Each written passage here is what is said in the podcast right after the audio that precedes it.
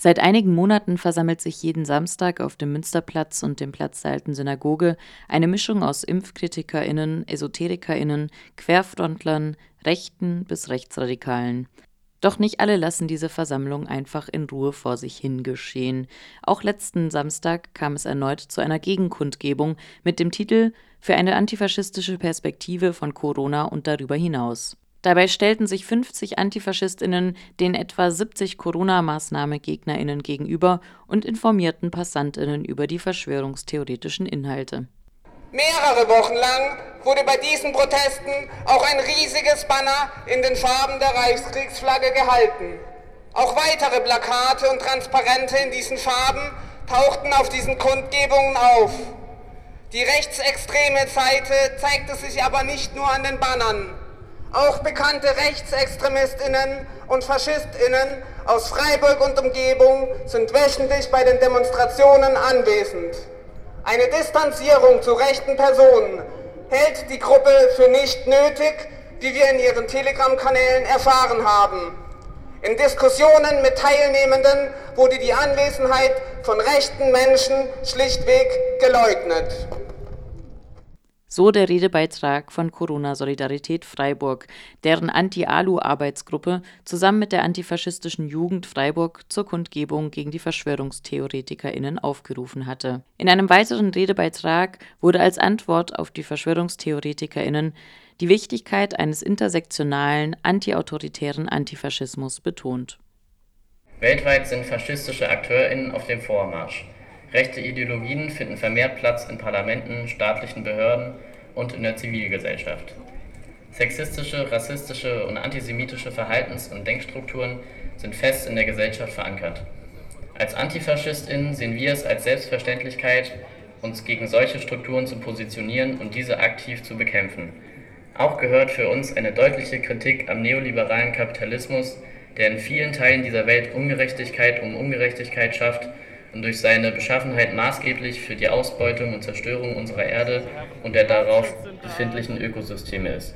Fest zu unseren zentralen Inhalten. Auch dieses Wochenende erkannten Antifaschistinnen in der Menge der Corona-Leugnerinnen den AfD-Kandidaten Robert Hagermann wieder.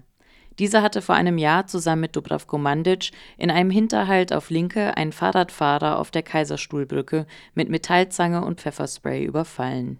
Und die Faschistin Ayesha Geiger, die 2011 zusammen mit dem landesweit bekannten Neonazi Florian Stech Antifaschistinnen angriff, wobei sie mit einer Eisenstange bewaffnet war.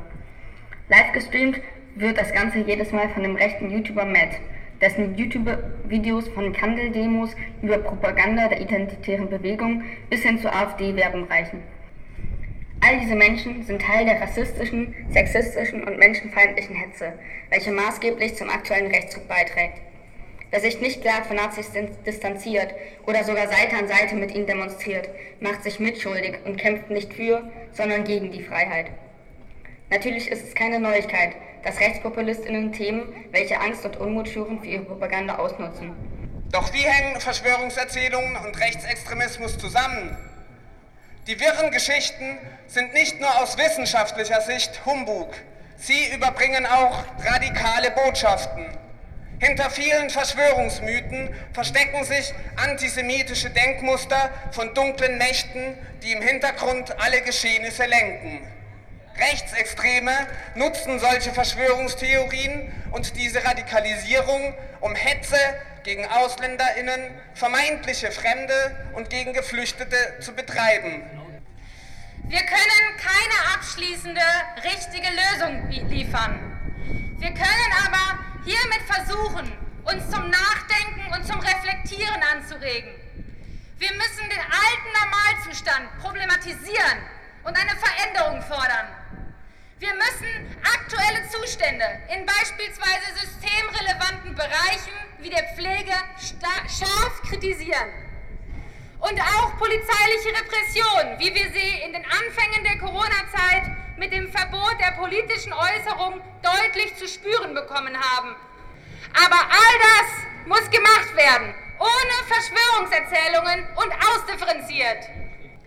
Denn was wir sagen können, ist, dass die Antwort meistens komplexer ist, als uns allen lieb ist. Lasst uns den Mut haben, diese Komplexität zuzulassen. Lasst uns die Welt nicht in Schwarz oder Weiß einteilen, denn sie ist vielfältig und bunt.